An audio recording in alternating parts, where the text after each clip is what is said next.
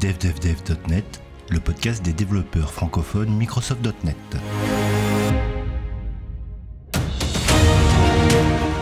Pour cette table ronde d'octobre, des sujets très différents qui vont élargir le spectre de vos connaissances. On y parle fitness, d'un remplaçant potentiel de WPF qui marcherait sous Mac, du futur du déploiement sur Azure, du système de fichiers de Linux mal connu des développeurs, ou encore de musique enfin pris en considération par Microsoft. Alors plus que jamais, montez le son et rendez-vous au premier pull request.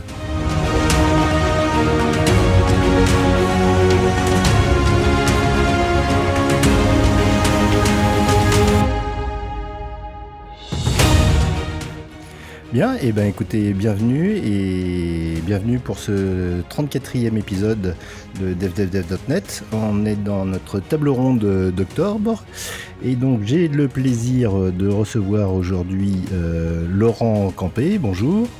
Salut Richard.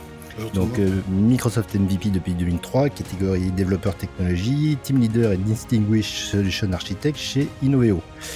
J'ai également, également euh, Damien Van de Kerkhoff. Bonjour. Salut Richard. donc toi, tu es maintenant, c'est tout nouveau, tout frais, euh, software engineer chez Portima, qui est une boîte euh, basée à Bruxelles, je crois. C'est ça, pas loin de Bruxelles. Ensuite, on a notre cher Olivier Dahan. Bonjour. Bonjour à vous tous qui vient tout juste de sortir un excellent livre sur Maui et donc qui est Microsoft MVP depuis 2009, euh, développeur technologie, fondateur de la société Inaxos, société de consulting et de formation sur .NET, C Sharp, Maui et WPF. Euh, enfin, on a, euh, on a Michel, pardon, Michel Perfetti, bonjour. Bonjour. Bonjour. Oula, t'es loin, toi. Bonjour qui? Bonjour qui? Mais t'es loin toi Bonjour Michel Azur, tu, te fais appeler. le gars du cloud. Donc Microsoft MVP depuis 2006, catégorie développeur technologie, MCT sur Azure, les technologies DevOps et CTO chez Selenza. J'ai oublié personne. On va avoir euh, Christophe Momer normalement qui va nous rejoindre euh, un petit peu, plus tard et, euh, et également Jérémy Janson. Donc on va commencer par euh, euh, Laurent Laurent Campé, donc qui lui veut nous parler d'une technologie alternative à WPF et Maui qui est Avalonia. Alors on a déjà parlé d'Avalonia. Avalonia donc c'est un framework open source et, gratuit euh, qui est basé sur du XAML qui permet de décrire donc une interface et qui est multi, multiplateforme. Euh, par contre, ce, dont je veux vous parler aujourd'hui, enfin vous parler aujourd'hui, c'est Avalonia XPF. Le nom vient de WPF, qui est Windows Presentation Foundation. J'imagine que XPF, ils ont voulu jouer avec le, avec le nom pour le X pour euh, cross-platform. Donc euh, l'idée en fait, c'est de pouvoir prendre une application WPF et de pas pas trop la changer et de pouvoir la faire tourner sur Linux et macOS.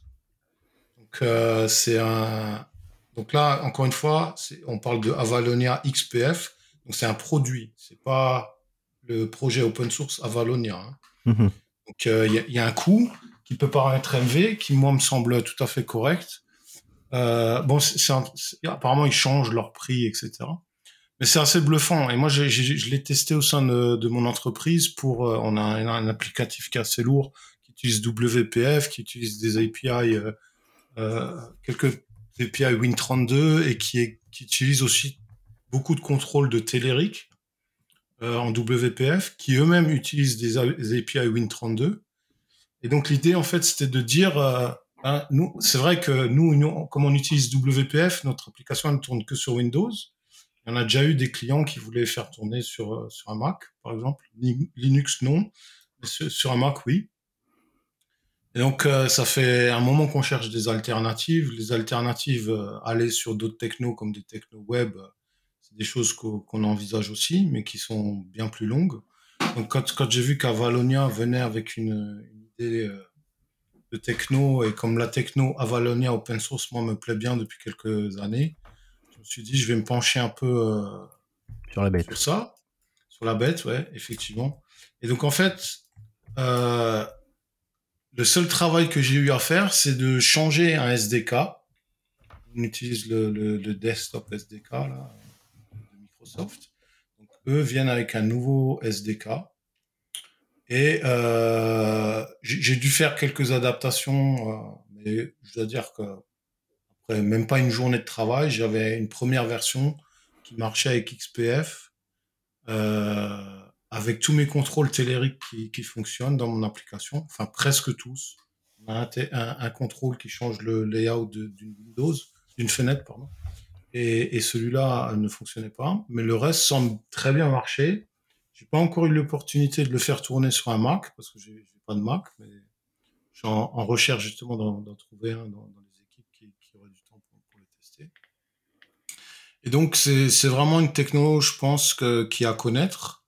Euh, surtout que l'idée aussi, c'est de justement euh, pouvoir faire vivre le projet open source à travers ce projet-là qui devient payant pour certaines entreprises, certaines entreprises, mais avec cette valeur ajoutée de pouvoir euh, faire tourner donc du WPF quasiment sans aucun travail euh, sur d'autres plateformes et donc de ne pas avoir avoir des, des coûts d'implémentation ou de migration sur, sur différentes D'accord. Alors sur, sur, un projet comme ça, enfin, le, bon, euh, d'abord il y a, il y a effectivement l'histoire du coût là, parce que je, je regardais euh, pour, euh, j'allais dire pour les pour les startups, ce qu'ils appellent les startups, alors ce qui veut rien dire, euh, c'est oui. c'est 5000 5000 euros par par app et par plateforme, et, et pour les, les ça c'est la version basique. Et la version la version pro, je pense que c'est celle que, que tu as que tu as dû tester, a, c'est là où il y a la, la, la compatibilité avec Telerik, euh, DevExpress, ActiPro, Infragistic, ouais. SyncFusion, euh,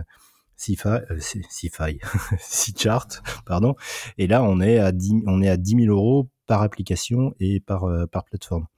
Donc, le, le, j'allais dire, le, la question qu'on peut se poser sur ce, ce genre de projet, c'est bon, on investit déjà une somme et puis après on investit euh, j'allais dire toute la toute l'énergie de l'entreprise et quid de la pérennité entre guillemets quoi bah oui en fait pour, pour moi en fait je le voyais assez simplement c'est que effectivement si je veux prendre notre applicatif et le porter sur une autre techno euh, ça va avoir un sacré coût parce que c'est une application qui est lourde euh, qui a beaucoup de fonctionnalités. Donc si j'arrive à trouver un système qui est capable de me faire ça même si la licence, elle semble chère, de but en blanc.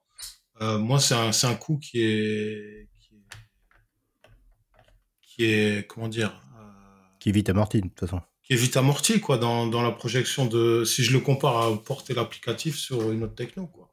Ouais. Donc, euh, ouais. effectivement, ça, ça, paraît cher, mais pour moi, je trouve que ça n'allait pas tant que ça. Tu Après, c'est vrai que. Non, je disais que le risque, c'est de reporter la dette technique, quoi. Ça coûte pas cher tout de suite pour le transformer enfin pas cher, c'est hors de prix alors que Maui est gratuit, mais enfin bon, mais euh, c'est que tu vas trans transférer ton, ton risque sur un futur parce qu'à 10 000, à 10 000 euros ou même 5 000 euros, ils vont pas avoir BZF de clients. Quoi. Donc, quand ils auront épongé les quelques grosses boîtes qui sont capables de payer ça, ça va, et, et, dans, et dans deux ans, dans trois ans, quid de la maintenabilité d'une application pareille? Donc en fait, tu fais effectivement un portage, une migration qui est assez rapide, et ça peut s'entendre. Le coût est pas si élevé que ça comparativement à la taille de l'application, c'est sûr. Mais tu repousses un peu comme au chasse-neige la, la, dette technique pour plus tard, parce que s'ils n'existent plus ou si c'est pas maintenu dans deux ans, ça va te coûter encore plus cher de tout refaire à partir de ce truc-là. Dire, ne vaudrait mieux-il pas partir directement sur quelque chose de propre, qui est open source aussi, comme, comme Maui ou, WinUI 3 ou n'importe quoi. Je veux dire. Mais euh, c'est le seul risque que je vois dans la démarche. Après, euh, le produit bien sûr, il y a un risque. Et c'est très bien. Il y a clairement un risque de se baser sur euh, une entreprise qui est jeune, etc. Mais on a vu que ce risque-là existe aussi chez Microsoft avec l'arrêt de plein de techno Oui. UI, Mhm. etc. Et encore dernièrement. Donc ce risque, il est, il est, il est pas égal à zéro, c'est vrai. Euh, il est peut-être même, on pourrait dire, plus grand avec une entreprise qui est, qui est récente. Après, Avalonia, ça fait plus de 10 ans que ça existe, ça continue à être développé. Ça contient bien sûr pas tout ce qu'il y a dans XPF. Mais hum, ouais, c'est une question à se poser, effectivement. Et bien, sûr qu'on qu se pose aussi cette question. La dette technique, ça dépend, ça dépend vers quelle techno tu veux aller. Bien sûr, si ton but c'est de passer de WPF à quelque chose de web, tu vas pas du tout dans cette direction avec ça. Donc ça ira pas. Par contre, si, si, ton objectif c'est de par exemple d'aller sur Avalonia, c'est une très bonne première étape pour aller sur Avalonia parce que tu vas pouvoir euh, porter une partie de ton application sur le layer haut qui utilise Avalonia. Bien sûr, tu as tout ça encore ces contrôles télériques, etc. Moi, j'espère juste qu'un jour, c'est le cas pour certains, mais qu'un jour, par exemple, Telerik va sortir leur contrôle WPF porté sur Avalonia, ça, ça serait juste fantastique.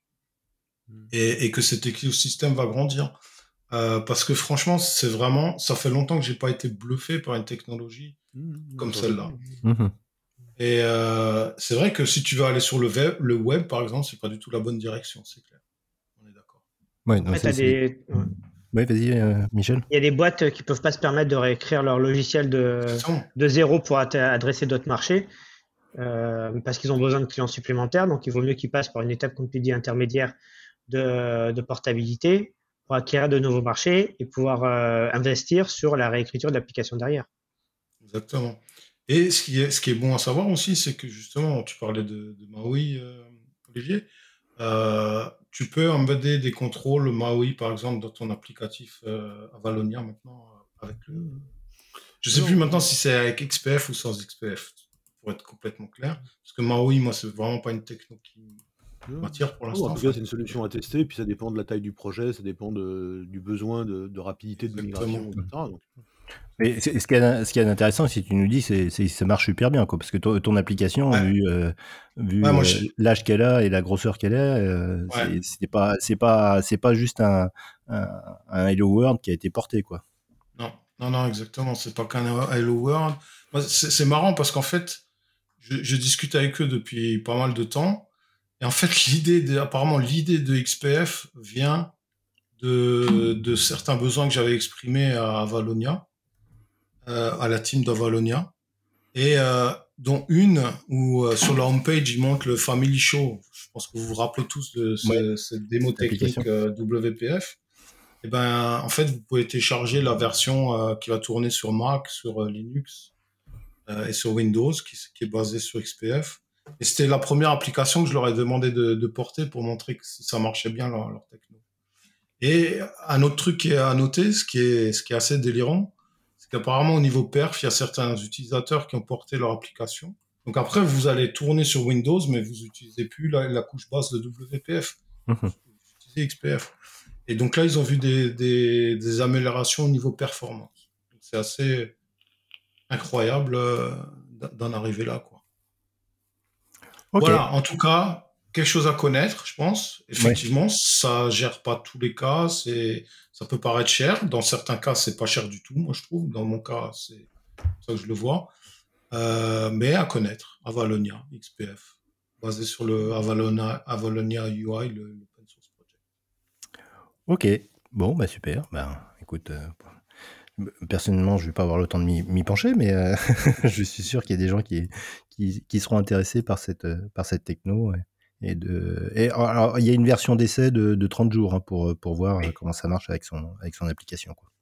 Ouais, et puis bon, ils sont assez flexibles. Hein. Moi, j'ai réussi à la faire étendre parce que c'est pas un truc où j'avais le temps d'investir beaucoup de temps. c'est Et puis, ils l'ont passé à 60 jours sans problème. Ok. Bien, eh ben, eh ben merci. On, on, va passer maintenant la main à, à, à Damien alors qui lui veut, euh, qui lui fait du sport, donc euh, il fait du, il fait du fitness et, et, donc il veut nous parler des fitness functions. Alors ça c'est une intro à, à, deux balles que j'ai que j'ai à Laurent. Alors malheureusement Richard, euh, tu vas être déçu, ça va pas te permettre de faire régime. Alors euh, en tant que développeur, ben, on a tous l'habitude depuis de nombreuses années maintenant euh, d'utiliser des tests unitaires afin de garantir que l'intégration de nouveaux changements ben, n'impacte pas le reste de l'application. J'espère qu'ici vous en faites tous aujourd'hui. Euh, mais la, question qu'on pourrait se poser, c'est tiens, moi en tant qu'architecte, comment je peux garantir que, que les nouveaux changements ne vont pas dégrader l'architecture mise en place? Aujourd'hui, on a beaucoup d'architectures euh, modulaires, notamment les microservices qui sont mis en avant pour des solutions complexes bah, pour tous les avantages que vous connaissez, hein, donc la scalabilité, la scalabilité de manière granulaire, euh, l'autonomie des équipes, euh, l'évolutivité. Comment est-ce qu'on peut s'assurer, nous, en tant qu'architectes, que le déploiement d'une nouvelle version d'un service, il ne va pas affecter l'ensemble des autres services de l'architecture? Eh ben, c'est là que interviennent justement ce qu'on appelle les fitness functions. Et c'est un concept, un concept pardon, qui provient du domaine de l'informatique évolutionnaire. C'est, c'est un concept qui s'inspire des processus évolutifs observés dans de la nature pour résoudre des problèmes. Et c'est bon, ce sont des algorithmes comme tout ce qui est algorithme génétique, les stratégies évolutives, la programmation génétique, les algorithmes de colonies de fourmis, etc. Et dans ce monde de l'informatique évolutionnaire, une fitness function, c'est quoi? C'est une fonction mathématique ou métrique qui va évaluer que la nouvelle solution, elle est bonne ou pas pour un problème donné. En termes d'architecture, une fitness function, c'est un peu l'équivalent des tests unitaires, mais pour la partie architecturale. Et donc, son objectif, c'est d'aller évaluer euh, l'intégrité des caractéristiques architecturales qu'on a définies. Pardon, excusez-moi.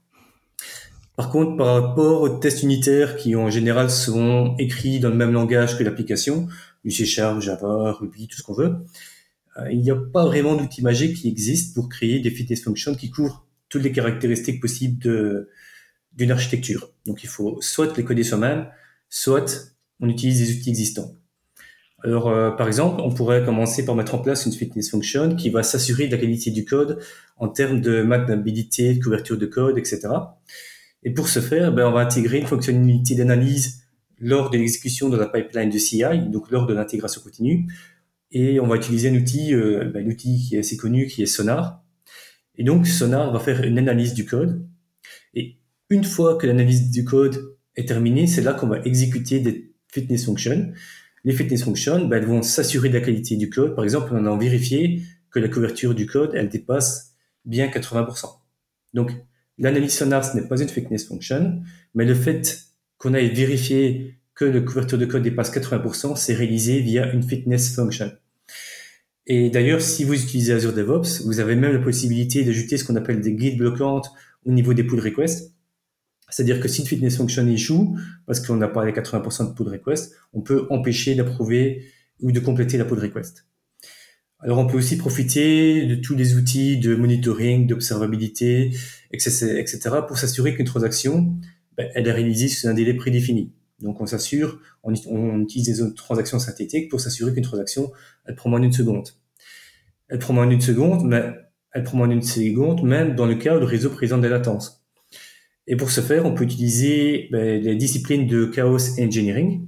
Donc c'est une discipline qui existe depuis longtemps, mais qui été mise en avant par Netflix avec la création de Chaos Monkey.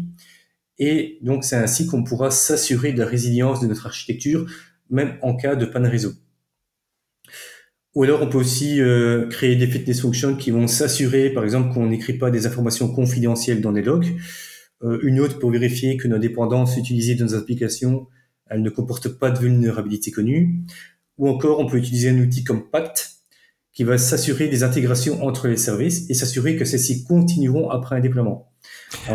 Juste un truc, euh, euh, pour être sûr de, bien comprendre, c'est quelque chose qui, rentre plutôt dans le, dans, le cycle du, du CI/CD pour, euh, pour l'analyse de l'architecture plutôt qu'au moment de l'exécution de... Alors, je, je vais y arriver. J'ai pas compris.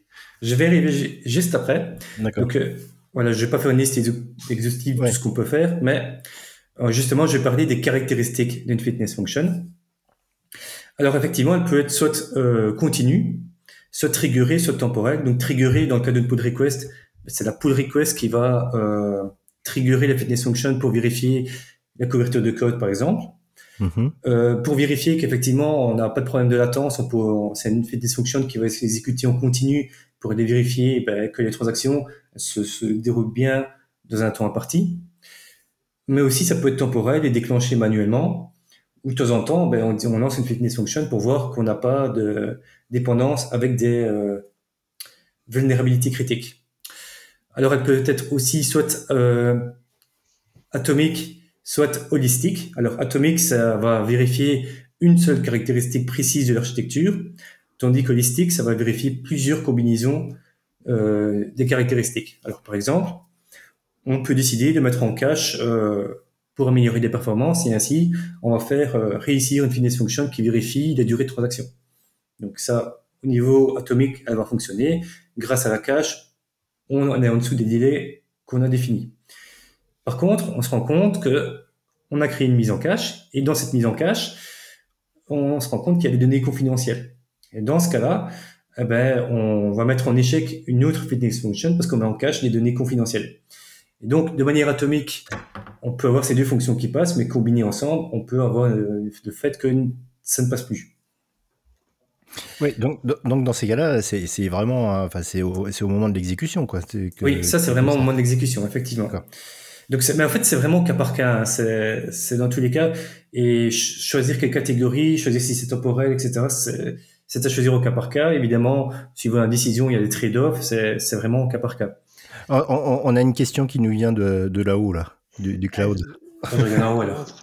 Euh, dans Azure DevOps, on a moyen de mettre des guides de déploiement. Par exemple, il n'y a pas d'erreur euh, sur les il n'y a pas d'anomalie une fois que l'application est déployée au bout d'un certain nombre de temps. On peut appeler ça, c'est un peu, c'est quelque chose qu'on peut appeler finance function finalement. C'est ça. Au fait, euh, vous aviez déjà probablement mis en place des fitness functions sans vraiment savoir, ouais. sans en connaître la définition. Bon, maintenant que vous la connaissez, j'espère que vous l'utiliserez. Et donc, en gros, c'est ça. à la pause café comme ça. C'est ça. ça oh, tu connais pas les fitness et, et donc, en gros, ça permet un peu de mettre en place euh, une forme de gouvernance euh, qui permet d'assurer la, la, pérennité de l'architecture. Et on commence à entendre d'ailleurs parler de ce qu'on appelle Fitness Function Driven Development. Ben, c'est tout simplement l'équivalent des Desk Driven Development pour les tests unitaires. Ouais, bah, c'est très bien. Là, tu fais l'introduction du prochain podcast. Oui, non, mais c'est vrai qu'on on a tous, euh, bah, euh, par exemple, pour euh, tu parlais de la, de la, latence ou ce genre de choses, on a tous des des, des, des, méthodes qui, qui, qui, analysent effectivement le, le temps d'exécution d'une requête qui peut être un petit peu critique, et puis d'enregistrer de, des, des, warnings. alors moi, c'est dans les logs que j'enregistre ça, mais ça peut être aussi bien dans, dans l'application en elle-même. Pour, pour montrer que bah, là, on a, on a un problème de, de, de latence, ou ça peut être, euh, bah, par exemple, la, la disponibilité d'un site web. Oui, les applications qui, qui, vérifient que, régulièrement que le site web est pas est pas down ou ce genre de choses. C'est ça. Alors le monitoring, c'est pas une fitness function. Par contre, aller chercher une info dans, dans le monitoring pour en faire une fitness function, ça c'est possible. Mhm. Et nous, par exemple, ce qu'on a mis en place ici, c'est que euh, ben, le .NET Core 3.1 a pris sa fin de support, je pense, c'était fin 2022, si je dis pas de bêtises. Euh, Note 16 euh, a pris fin de support aussi. Ben, dans les pipelines de CI, on va aller vérifier que dans le code, on n'a pas des projets qui utilisent du .NET 3.1 ou, ou, des projets qui sont encore en Note 16. D'accord. Ok, bon, bah écoute, euh, au moins j'aurais, j'aurais appris quelque chose aujourd'hui. Et puis je suis comme, un peu comme Monsieur Jourdain, je fais de la pro sans le savoir. euh, bah écoute, on va, on, on, je te remercie. On va, on va, on va aller dans le dans le cloud euh, maintenant avec euh, avec Michel, euh, qui lui voulait nous parler de Azure Deployment Stack. Oui, c'était c'est un sujet qui, euh, qui arrive doucement sur Azure. C'est euh, les outils qu'on va mettre en place pour faire la gouvernance de nos infrastructures ou même la capacité qu'on a à, créer de l'infrastructure euh, normalisée chez nos clients. Actuellement, on a ce qu'on a sur étagère sur Azure pour créer de l'infrastructure normalisée et protégée, c'est-à-dire qu'on pose des trucs sur des souscriptions Azure mais que les clients ne peuvent pas toucher. On a ce qu'on appelle les Azure Blueprint donc on, on, pose de la ressource, on pose du airbag, on pose des, euh, on pose des Azure Policies. Mais cette fonctionnalité qu'on utilise, euh, qui s'appelle donc Azure Blueprint, est en preview depuis des années et jamais passée en GA. Et en mhm. fait, elle passera jamais en GA. Et donc, euh, on a la date maintenant, le 11 juillet 2026. Donc, ça laisse quand même un peu de marge. Hein.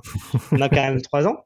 mais bon, on sait que on va aller dans le mur et si on continue cette techno, donc euh, on a le temps, mais euh, c'est pas ce qu'il faut aller euh, dans le futur. Et donc, euh, pour nous donner notre direction, Microsoft a, a, a, présenté une technologie qui est par contre, elle, encore aussi en preview. Donc, pour l'instant, on hésite entre la preview qui marche depuis longtemps et puis la preview qui est toute nouvelle. Donc, euh, on va attendre la preview toute nouvelle passant en JA, par contre, en espérant qu'elle arrive avant, qui va s'appeler Deployment Stack. Euh, en gros, ils ont repris euh, à peu près tout ce que faisait l'Azure Blueprint, plus des choses supplémentaires, et ils ont formalisé ça proprement. Euh, en gros, Azure Blueprint, c'était bien, mais il y avait quand même pas mal d'erreurs de jeunesse. par exemple, quand j'en avais un blueprint, euh, où il y a des ressources qui sont posées, je ne pouvais pas supprimer les ressources, enfin je ne pouvais pas expliquer qu'est-ce qui se passait pour les ressources que je posais. Il faut voir ça comme des calques finalement. Donc euh, j'ai une souscription vide, j'ai un calque réseau, j'ai un calque de monitoring. Et quand j'enlevais ce calque, ben, les ressources restaient, donc ce n'était pas forcément ce qu'on voulait. L'intérêt d'un calque, c'est que ben, comme quand on a des calques dans Photoshop, ben, le calque, je ne peux pas le modifier comme il est en Redoni. Donc, on va pouvoir retrouver tout ça dans, dans, dans Deployment Stack avec la possibilité de ben, enlever ces calques petit à petit si, sont, si on décide que euh, quand on va euh, supprimer le, la stack, les éléments vont disparaître. Donc c'est quand même euh, assez assez bien fait. on avait la possibilité avec les blueprints de passer que de l'ARM template. On va pouvoir passer du bicep là. Donc ça va rendre les choses un peu plus lisibles et on a ces capacités à, expliquer, à décider qu'est-ce qu'on va faire quand les ressources sont supprimées. Est-ce qu'on va les laisser euh, Est-ce qu'on va manager Est-ce qu'on va les détruire aussi? Euh, Si on les détruit, on peut les détruire en, un seul, en une seule fois, comme si on, détruit, on supprimait le calque, bah, pareil comme dans Photoshop. Euh, D'un mhm. coup, on va pas passer la gomme et l'effacer.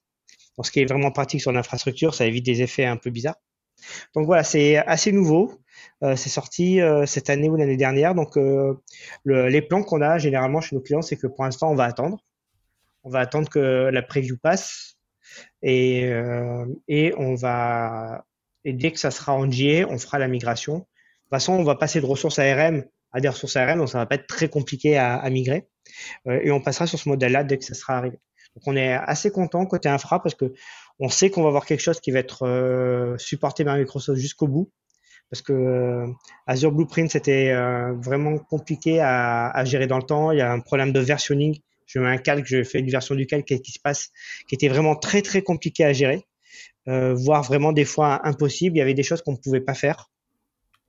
tu as, la euh, notion d'activation ou pas de, de tu peux poser les calques. Ouais, tu rajoutes une ressource et tu, tu l'actives euh, quand tu quand en as envie. Quoi. Ouais.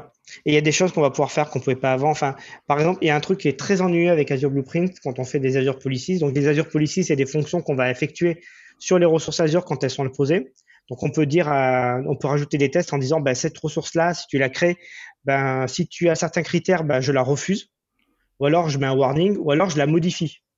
Par exemple, je crée un site web et euh, je force par exemple le TLS à, la, à 1.2 si la personne l'a pas fini, l'a pas posé. Je pourrais dire ben, deny si tu l'as pas mis, ou alors euh, je peux dire voilà s'il l'a pas mis, ben, je la mets à jour à 1.2 euh, t'as pas besoin de le faire. Moi, je passerai derrière toi, je le ferai.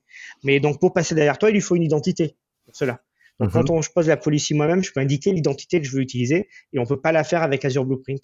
Donc, euh, c'était gênant. Il fallait passer dans un deuxième passage derrière, rajouter une identité ou donner des droits à l'identité qu'Azure Blueprint a créé. Donc, c'était vraiment très ennuyeux. Ça créait des, des, des assign identity dans l'AD euh, et les gens de l'AD, ils sont pas très contents. Donc, voilà. Donc, euh, tout ça, j'espère qu'on va pouvoir le, le voir disparaître et avoir quelque chose de plus propre derrière. Donc voilà, wait and see, et euh, dès que ça sera en JA, euh, on pourra vraiment euh, rentrer dedans et migrer. Mais plutôt, un, plutôt un bel outil et très simple d'utilisation. Et là, je suppose que bon, il, publie régulièrement des mises à jour. La, la, fréquence est, élevée ou? Il y, a, y, a, pas mal de mises à jour. Il y a encore pas mal de trucs qui gèrent pas, comme des choses qui sont sympas sur les ARM templates, comme les what if. Euh, qui permet de tester des choses, ou, euh, tester qu'est-ce qui se passe si je déploie mon, euh, mon, ma stack et qu'elle n'existe pas. Franchement, j'attends d'avoir la version de JA pour être sûr de l'interface complète et que les propriétés qu'il nous donne et les fonctionnalités soient bien les finales parce que ça peut encore varier.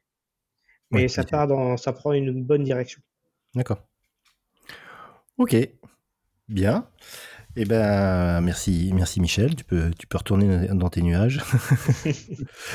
euh, on a Jérémy qui nous a, qui nous a rejoint, donc euh, Jérémy Janson. Euh, et bah, tu vas prendre la parole, tiens, parce que le, le, le dernier qui prendra la parole, c'est pour, euh, c'est pour s'amuser. Bonjour tout le monde. Oh, bah écoute, ça va être aussi un petit peu pour s'amuser.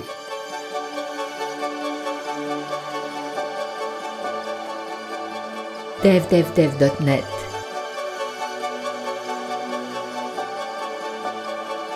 Richard Clark. Oui, et donc toi, tu voulais nous parler de problèmes de fichiers avec Linux ou Docker? Ouais, c'est comment dire, c'est un petit peu, euh, c'est chronique, on va pas dire coup de gueule, mais on, va essayer d'être gentil puis de limiter les, gros mots. Euh, comment dire, euh, on déploie toutes les applications sur Windows, quand on les déploie, en général, on, s'arrange pour ne pas les déposer dans un répertoire C2.Windows. Ou, comme disait Michel, hein, il y a des gens de l'IT qui, qui, débarquent et qui sont un petit peu en colère. Mm-hmm. Aujourd'hui, pour faire simple, quand on est sur, sur du Linux, euh, si vous suivez les différentes documentations pour du Docker ou autre, on vous dit jamais où déposer vos fichiers, voire pire, on vous dit euh, allez, euh, vas-y, quand tu fais ton premier Hello World, il y a un très beau dossier qui est créé à la racine, donc il y a un slash Hello, et puis tout le monde s'en fiche. Il y a beaucoup de développeurs en fait qui se rendent pas du tout compte de ce que ça signifie. Et puis ils font ça avec tout ce qu'ils déploient sur Linux. Donc il y a des slash app1, slash app2, enfin c'est parti, c'est l'effet du slip sur, sur le serveur. Euh, sachant que quand on, quand on déploie en général sur du Linux, il faut, être clair, on, déploie très rarement sur euh, une machine de dev, une workstation ou autre. On va déployer pour un vrai serveur. Et euh, donc, moi, ce qui m'horripile aujourd'hui, c'est que je vois des développeurs. Donc, en, gros, hein, ce que j'ai constaté aujourd'hui, c'est qu'on déploie effectivement dans ces répertoires un peu custom, on déploie dans slash, donc app, donc à chaque fois la racine, on déploie dans le bin, bah, bin, sbin, lib, home, user, euh, j'ai vu du SRV aussi, c'est pas mal. Donc en fait, euh, quand vous déployez sur du Linux, il y a, je vais donner déjà le mauvais exemple parce que c'est celui qui est cité tout le temps quand on fait du Linux. C'est dire qu'un déploiement custom, en fait, on le fait dans un répertoire qui a la racine qui s'appelle usr slash local slash bin. Euh, alors ça, ça a longtemps été considéré comme étant une pratique à appliquer. Oui, mais dans un contexte. C'est quand vous êtes sur votre poste, vous faites votre make, vous récupérez une application, vous compilez sur votre poste, vous l'exécutez, vous avez un binaire qui est tout seul, on le déploie là-dedans, pas de problème. Aujourd'hui, quand on déploie une application web, il euh, n'y a pas qu'un binaire, enfin, il y a des dépendances, euh, il y a des fichiers de style, il y a des fois des pages statiques, il y a plein de choses. Donc on ne peut pas déployer ça dans un dossier euh, tel que celui-ci, surtout que je tiens à rappeler que le slash user, c'est le dossier, en gros, on va déposer les profils des utilisateurs. Le local, bon, c'est histoire de dire qu'on va avoir des dossiers partagés avec tout le monde. Ok, mais bin, ça devient le meeting pot, quoi. On va tout déposer dedans. La bonne pratique en temps normal pour déposer des binaires sur un Linux, une application qui n'est pas euh, distribuée à travers de RPM ou d'autres systèmes euh, distribués par la communauté, c'est de se mettre dans un dossier qui est rarement utilisé, qui s'appelle OPT, donc à la racine, c'est un slash OPT. Vous faites un dossier dedans, donc si vous êtes un éditeur, en général, ce qu'on fait, c'est comme, comme sur du Windows, hein, dans le programme file, on fait son petit dossier d'éditeur, et puis son petit dossier d'application, puis l'affaire est réglée, quoi. C'est pas plus compliqué, et puis surtout, euh, ça règle un problème que les, développeurs aujourd'hui voient pas, hein, quand ils travaillent sur du Docker, ou quand ils, font leur petite application dans leur coin, c'est que vous avez beaucoup de distributions aujourd'hui qui, pour des raisons de sécurité, euh, ont un certain nombre de répertoires qui sont en lecture seule et donc qui ne pourront jamais être altérés. Euh, je pense euh, entre autres à du Asus qui fait ça avec son micro OS. C'est très très pratique pour la sécurité. Ça permet aussi d'avoir des solutions de snapshot de système. Donc votre application, en fait, euh, elle pourra jamais aller dans ces répertoires-là. Donc jouez pas, ça sert à rien. Vous avez un dossier OPT, amusez-vous. Ça c'est pour les binaires. L'avantage sous Linux, c'est qu'il y a beaucoup de choses qui sont prévues. Par exemple, tout ce qui est configuration, ben, ceux qui ont joué avec autre chose que du Docker, ils se sont rendus compte que on avait un dossier à la racine qui s'appelle ETC, qui sert justement à recevoir les configurations. C'est standardisé, donc on, se fait dans ETC un petit dossier pareil, avec la même nomenclature, le nom de l'éditeur, et puis à l'intérieur un autre dossier avec le nom de l'application. C'est super sympa. L'avantage, c'est que sur beaucoup de distributions, en fait, ces dossiers ETC font partie des backups. Donc quand il y a un problème, quand il y a besoin de refaire un rollback d'une config, si votre config est dans le dossier ETC, c'est réglé. Pour le stockage, tout ce qui est variable, données, autres, qui sont des, éléments fluctuants de votre application, il y a aussi un dossier pour ça. En général, ça se trouve dans le dossier var et puis dans le dossier lib. Pour les gens qui respectent la, nomenclature au sens strict, var, lib, ce serait pas censé être là qu'on déploie notre application. On serait censé faire ça dans un dossier var opt slash lib. Voilà. Bon, euh, honnêtement, si demain vous déposez ça dans un dossier VAR, qui est dans un dossier, qui a, un dossier libre dans un dossier VAR, il y a personne qui ira râler. Tu iras pas râler, toi. Bah non, j'irai pas râler. Je veux dire, tu prends une application, elle écrit dans le dossier VAR, enfin dans le dossier libre, ton dossier VAR. Voilà, tout le monde est habitué. C'est, tu sais, sous Linux, tu prends ta console, tu prends ton shell. Le réflexe pour aller vérifier euh, comment ça se passe au niveau de données, c'est, de faire un ls dans ton dans ton var lib. Et puis voilà, tout, toutes les opérations qu'on peut avoir, toutes les informations qu'on peut avoir sur une application sont là. Tout comme à côté, on a, on a un autre dossier dans le dossier VAR qui s'appelle log. Je veux dire, c'est explicite. Euh... Je, pense, je pense que c'est aussi euh, enfin, le, la problématique, euh, enfin, je, je, dis peut-être une bêtise, mais c'est peut-être la, la, problématique des développeurs Windows qui, qui viennent, qui avec .NET viennent dans le monde de, de Linux. Et, et bah là, Richard, je peux pas être d'accord. Tu peux pas être d'accord, d'accord. Je, je, peux pas être d'accord. Quand tu es dans le monde Linux, tu déploies ton application dans Program File. Ouais, on a déployé l'application dans Program File. Elle va écrire où ces logs? Pas dans Program File. Elle a pas le droit. Oui, c'est la même logique sous Linux. Oui, non, mais euh... je, je, je, dis pas, je, je, ouais, je, je, je, fais un râleur, hein, je suis ouais, de service, mais. Euh... Non, mais je pense que les développeurs Linux, pour eux, c'est évident, quoi. Et euh... Je suis pas sûr, parce que je vois beaucoup de développeurs Linux, et euh, moi, c'est là que ça commence à m'énerver, c'est par rapport à Docker. On a beaucoup d'applications qui sont pas du tout faites pour être conteneurisées. Mm -hmm. elles marchent très bien dans un contexte donné, euh, avec des systèmes donnés. Par contre, quand on commence à, à trifouiller un petit peu l'application, vraiment la mettre sur une plateforme orientée cloud et à partager des ressources, je pense surtout au stockage, on va se rendre compte qu'il y a beaucoup d'applications qui se permettent de changer le propriétaire d'un dossier. On mmh. a beaucoup d'applications qui euh, lancent des commandes, et quand vous regardez la doc, euh, la première chose que vous dit ces applications, c'est dire que bah, si vous êtes sur un partage NFS, euh, vous faites sauter telle sécurité, telle sécurité, telle sécurité. Dans un domaine aujourd'hui de l'informatique où on cherche à faire du zéro trust, euh, si on installe une application que la première chose qu'on dit à faire, c'est faire sauter les concepts de sécurité de base euh, d'un partage NFS, ça va pas le faire.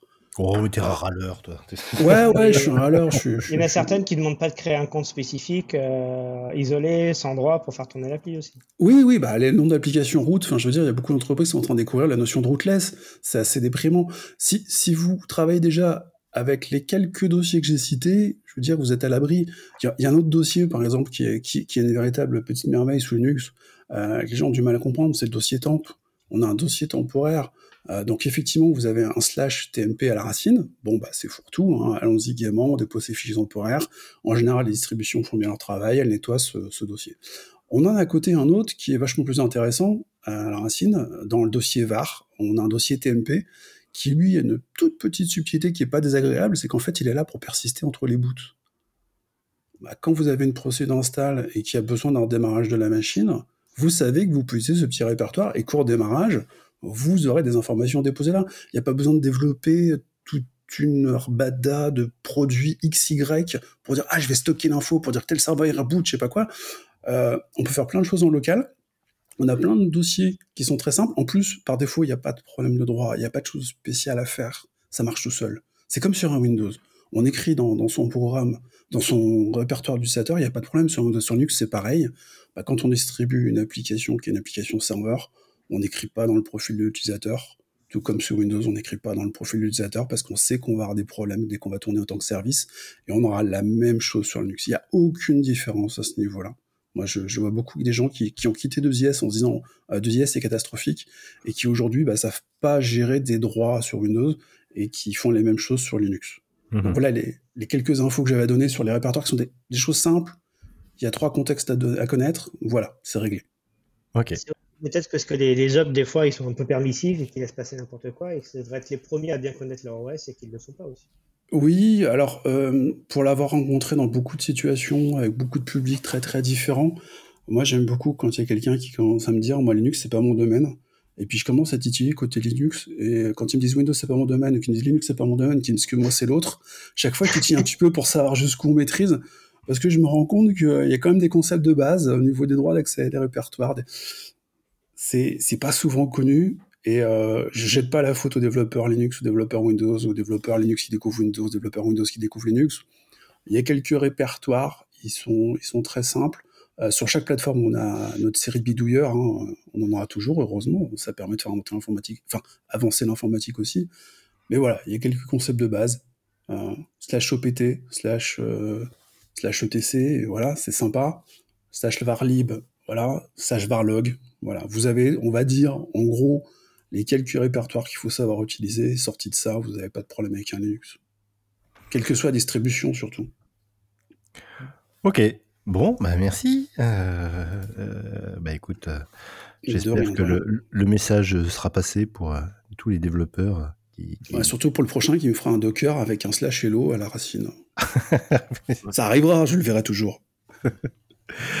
Bien, et ben pour finir, euh, on, va, on va retrouver notre cher auteur euh, de, d'ouvrage sur Maui, c'est-à-dire euh, Olivier, qui lui veut pas du tout nous parler de, de Maui cette fois-ci.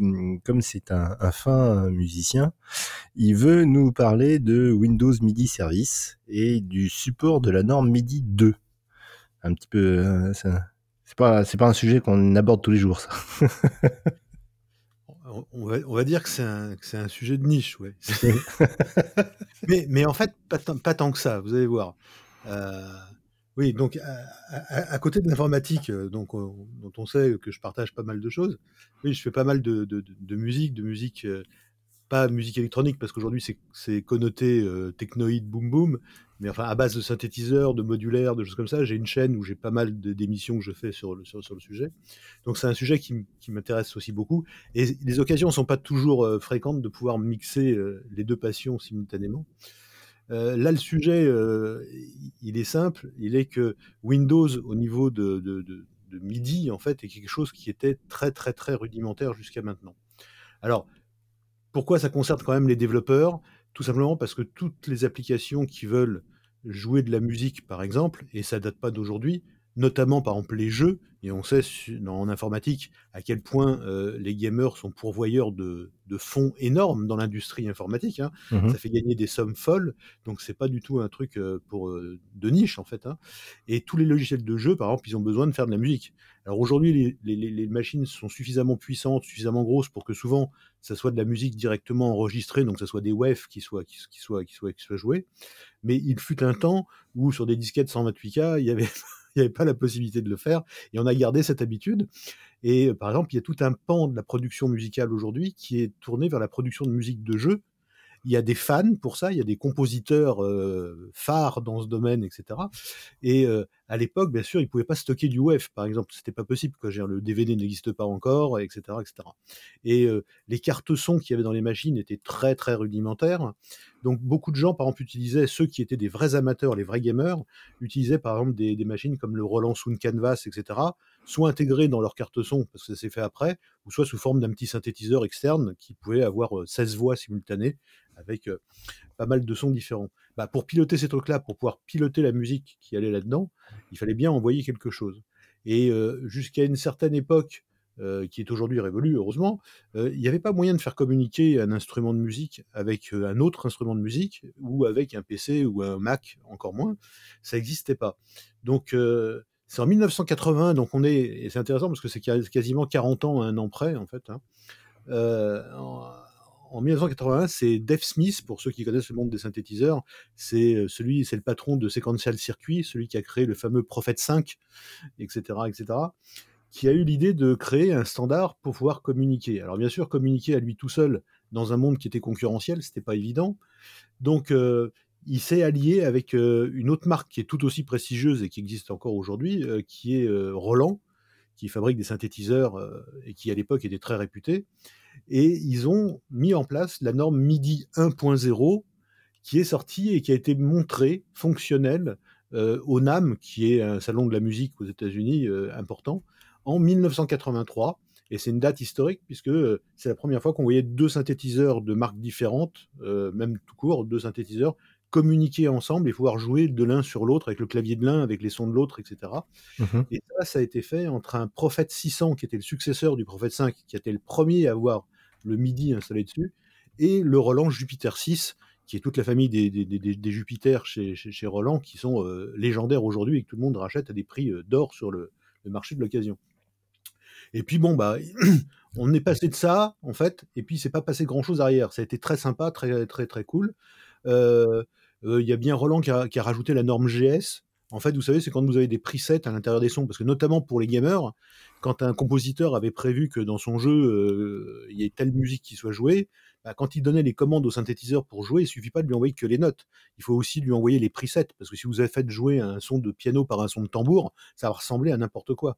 Donc il fallait qu'il y ait une liste je précise donc de 128 sons en fait qui sont standardisés et ça c'était le standard GS. Yamaha qui voulait pas se sentir en dehors du coup en 99 donc c'est pas si vieux que ça non plus a sorti la norme XG ce que ce que vous connaissez comme ça.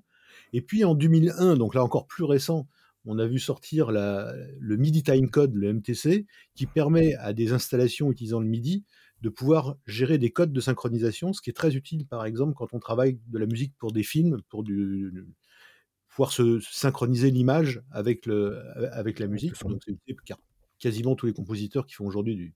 On utilise des, des, DAO ou ce qu'on appelle des STAN en français, donc des stations de audio numérique. Et euh, pour se synchroniser, ben, on utilise ce genre de des timecodes des, des, caméras ou celui de, de MIDI. Et puis, il s'est pas passé grand-chose entre nous, entre tout ça. En 2013, il y a des mecs qui ont commencé à réfléchir à ouais, ça serait bien quand même que, après tout ce temps, les machines ont évolué, les, les, les, capacités sont différentes. On pourrait peut-être sortir une nouvelle norme. Donc, ils ont commencé à travailler sur MIDI 2 à partir de ce moment-là.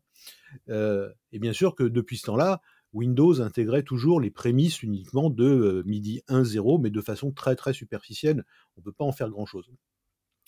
Il y a eu pas mal de choses qui ont été euh, rajoutées. Et puis enfin, en 2020, donc en fait il y a trois ans hein, à peine, hein, donc ils ont lancé officiellement le standard MIDI 2.0 qui introduit pas mal de choses, notamment, ça va vous tomber sous le sens, mais les messages MIDI, MIDI c'est en fait une sorte de, de communication RS232 ou UART pour ceux à qui ça cause et qui font de l'IoT. Je veux dire, donc on est sur quelque chose d'assez simple. Hein. C'est comme le, I2C, l'OSPI avec du Raspberry ou avec du, de l'Arduino, des choses comme ça. Donc le RS232, c'est un truc à deux fils, on envoie des informations, c'est parfait. Mais ce qui compte, c'est le protocole, c'est comment on définit les messages. Et à l'époque, les messages, par exemple, avaient des valeurs qui étaient codées sur 7 bits. C'est pour ça que tous les messages MIDI ont des valeurs entre 0 et 128. Alors ça, ça allait bien, parce que, bien évidemment, un piano, ça n'a pas plus de 128 touches, en a 88. Je veux dire, euh, toutes les valeurs comme ça des, programmes. Il n'y avait pas assez de mémoire pour avoir plus de 128 presets dans un synthé, donc ça allait bien aussi, etc.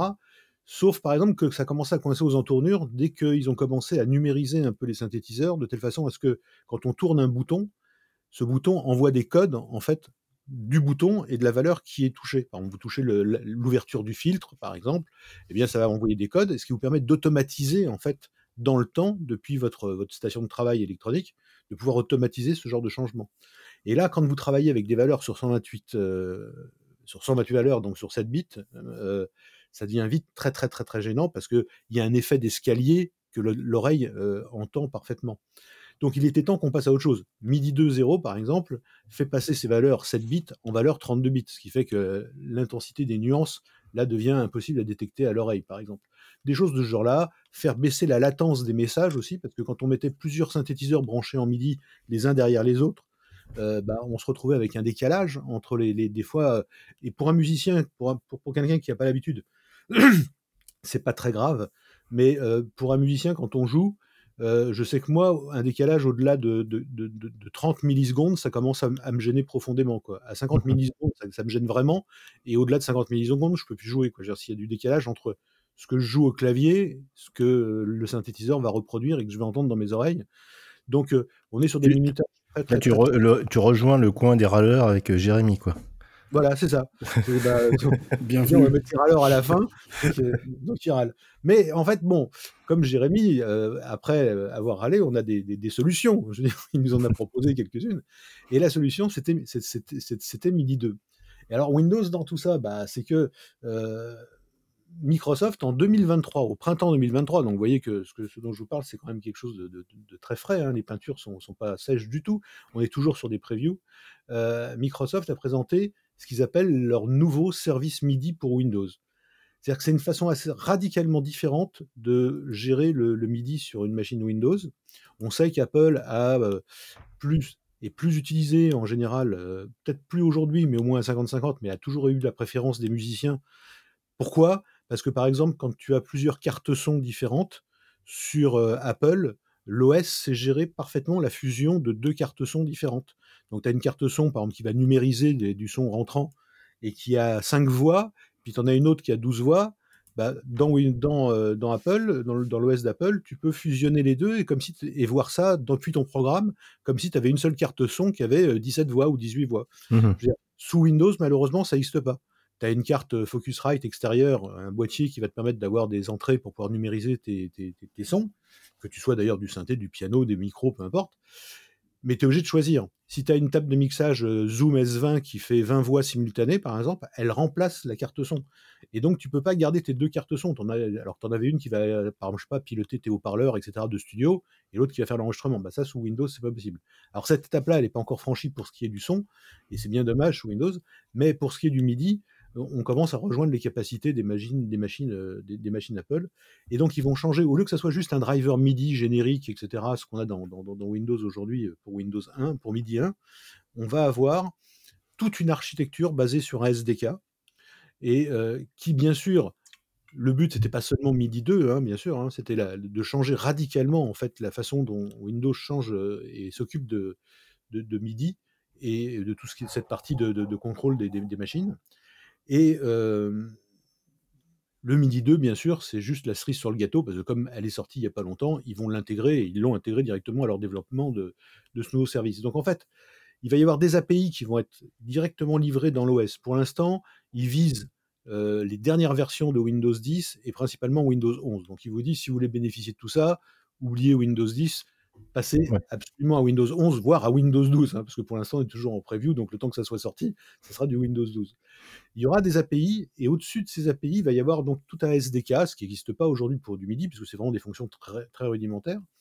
Et euh, on va pouvoir attaquer, en fait, et il conseille d'attaquer via le SDK, parce que les API, si elles changent ou si elles évoluent, si on travaille par le SDK, on aura une, garantie, une meilleure garantie de, maintenabilité dans, le temps. Donc, euh, donc voilà ce qui, se, qui, ce qui se passe avec tout ça. Et ça va intéresser quand même pas mal de gens parce que par exemple, ils vont livrer, c'est pas encore livré, mais c'est en bêta ça aussi, c'est du virtual MIDI. Alors aujourd'hui, pour le faire, on peut avoir des programmes tiers qu'on a mis dans sa machine. Et par exemple, tu as Ableton Live d'un côté et Cubase de l'autre, et tu veux les faire marcher en même temps, et tu veux les synchroniser en même temps. Bah, c'est pas possible parce que ça, c'est pas des machines physiques entre lesquelles tu peux tendre un câble MIDI pour les synchroniser. Donc, il te faut un, une sorte de mapper, une sorte de, patch bay virtuel dans ton ordinateur, en fait, qui serait capable de créer des ports MIDI virtuels. Et puis, tu vas avoir un programme qui va sortir du MIDI sur un de ces ports virtuels, et ton autre programme va lire le MIDI sur ce port virtuel. Mmh donc, tu vas créer comme ça des connexions, des pipelines entre, entre les applications. Là encore, ça intéresse beaucoup les, développeurs, donc je ne parle pas que de musique, hein, on est vraiment dans le développement, et, des logiciels de musique, il y en a plein. J'allais dire euh, même le, le, support du son dans Windows de façon globale est catastrophique. Quoi. Je veux dire, quand on, quand on a touché à un Mac et que, euh, je veux dire, le nombre de fois où on est là en disant attends, je, est-ce que j'enregistre mon podcast avec euh, le bon micro ou est-ce que j'écoute avec les, bonnes oreilles? Enfin, c'est c'est c'est une catastrophe quoi. Donc, ça veut dire que globalement, il s'attaque au problème quoi. Ouais, alors pour l'instant, c'est sur le MIDI, la communication des instruments, etc. Bon, c'est une étape super importante, donc c'est bien qu'ils le fassent. Mais c'est vrai que la prochaine chose, et j'espère qu'ils vont s'y mettre, mais pour l'instant, je n'ai pas encore vu les, les, projets réellement sortir, parce que pour ce qui est des nouveaux services MIDI, euh, on a un, GitHub pour ça, hein, c'est Microsoft euh, slash MIDI slash euh, release pour ceux qui sont intéressés. C'est en open source, au moins pour tout ce qui est la partie API, ça restera en open source. Donc ça, c'est intéressant. Et on peut voir la progression et on peut télécharger les dernières versions, le SDK, etc. Mais ce qu'il faudrait qu'ils fassent, c'est effectivement la même chose pour tout ce qui est driver au niveau du son, c'est-à-dire au niveau des waves. Euh, dire, de telle façon à ce qu'on puisse euh, mixer des interfaces MIDI ensemble, des choses comme ça. Ce que Apple fait par défaut et ce que euh, Windows ne sait pas faire du tout. Et c'est un vrai drame. Genre, c'est, quand tu fais de la musique avec Windows et que tu as beaucoup de machines, comme c'est mon cas par exemple, mais je ne suis pas le seul, je veux dire, c'est, c'est vraiment prise de tête des fois, tu te dis, bon, il vaut mieux que je mette trois ou quatre ordinateurs différents. c'est vraiment plus simple. Très cohérent, quoi. Donc, une fois que ça va être intégré à, Windows, tout ça, MIDI 2, puisque c'est pas vraiment le but non plus de ces, nouveaux services MIDI, mais ils vont intégrer MIDI 2. Il est vrai que la norme MIDI 2 a pas vraiment beaucoup pris dans le monde des, synthés jusqu'à maintenant. elle est sortie en 2023. Hein. Pour mmh. le temps, c'est un monde qui est très inertiel. Ça fait 40 ans qu'on sert de MIDI 1, puis qu'on en est finalement content. Donc, si ça rentre dans Windows, ça veut dire que beaucoup de programmes, et je pense que ça va venir des programmes avant même des synthétiseurs, quoi, ou des, des, machines, des séquenceurs, etc. Parce que les constructeurs de ces machines-là prennent du temps avant d'intégrer les nouvelles normes, alors que les développeurs, eux, ils sont plus réactifs. Et quand tu fais des programmes de musique, des choses comme ça, bon, bah, intégrer MIDI 2.0, puisque tu l'auras directement dans Windows, dire, ça sera quand même beaucoup plus facile. Et on aura certainement très rapidement des logiciels qui vont tenir compte de, de, tout ça. Donc, ok. À voir, c'est à suivre. C'est un truc sympa, c'est une évolution intéressante. C'est un peu. Bon, c'est pas du Maoïd tous les jours, mais oui, mais ça, ça, ça, ça, change un peu, puis il faut, faut être curieux, il faut s'intéresser un peu à tout. Hein. regarde, euh, on s'occupe bien de l'infra, hein, donc. Euh... Bah, oui, quand on a fait ça, on peut tout faire. Hein. oui, voilà, oui. bon, bah écoutez, bah, je, je, vous remercie pour ces différentes interventions. Et puis, bah, écoutez, euh, moi je vais euh, retourner euh, dans ma piscine, puisqu'on est en, plein été en ce, en, ce, en ce 9 octobre. Et, bah, je vous dis à, bientôt. normalement, d'ici une dizaine de jours, il y a un nouveau podcast où là, on va parler de, de DDD et de, de, choses un peu dans ce style-là. Donc, je j'ai publié l'information assez, assez, vite. Oula, je suis un peu fatigué. Et, euh, et toujours est-il. Sondage, ça te réussit pas. Hein. Voilà, oui. et écoutez, bon, on se retrouve le mois prochain. J'essaierai d'être plus en forme. Allez, ciao tout le monde. Ciao, bonne soirée, salut. Salut à tous. Bonne soirée. Cet épisode est maintenant terminé. N'hésitez pas à mettre des étoiles sur votre application de podcast et venez discuter avec nous sur Discord, devdevdev.net slash Discord ou sur X at devdevdev.net tout en lettres. En attendant, vous pouvez couper le son et rendez-vous au prochain pull request.